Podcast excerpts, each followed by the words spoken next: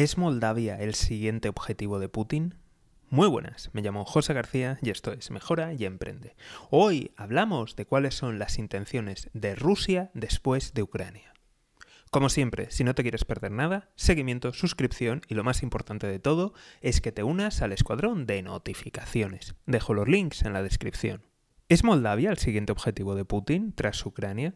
La verdad es que es, eh, entre comillas, fácil de, suponer, ya que es de, los países que no pertenecen a la OTAN y que fue anteriormente una república soviética y por tanto podría ser un objetivo apetecible.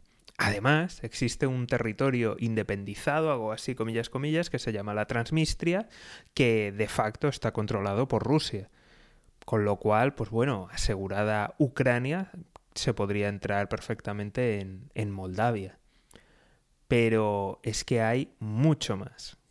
Y ese mucho más es eh, ver al presidente, bueno, hago comillas, comillas, al dirigente de, Bielorrusia eh, enseñando un mapa, hablando de operaciones militares, donde se ve claramente que, que Moldavia aparece en el mapa. No solamente estaba hablando de Ucrania, sino que también estaba eh, Moldavia.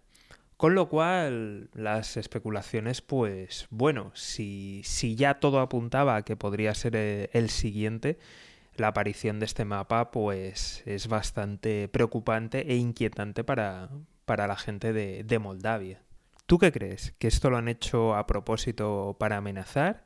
¿Que se les ha escapado? ¿O, o crees que están dando un aviso de, ye, cuidado que, que ahora vamos a por los siguientes? Como siempre, te invito a compartir tu opinión en comentarios y ya sabes, seguimiento, suscripción y lo más importante de todo es que te unas al escuadrón de notificaciones. Nos vemos aquí en Mejora y Emprende. Un saludo y toda la suerte del mundo.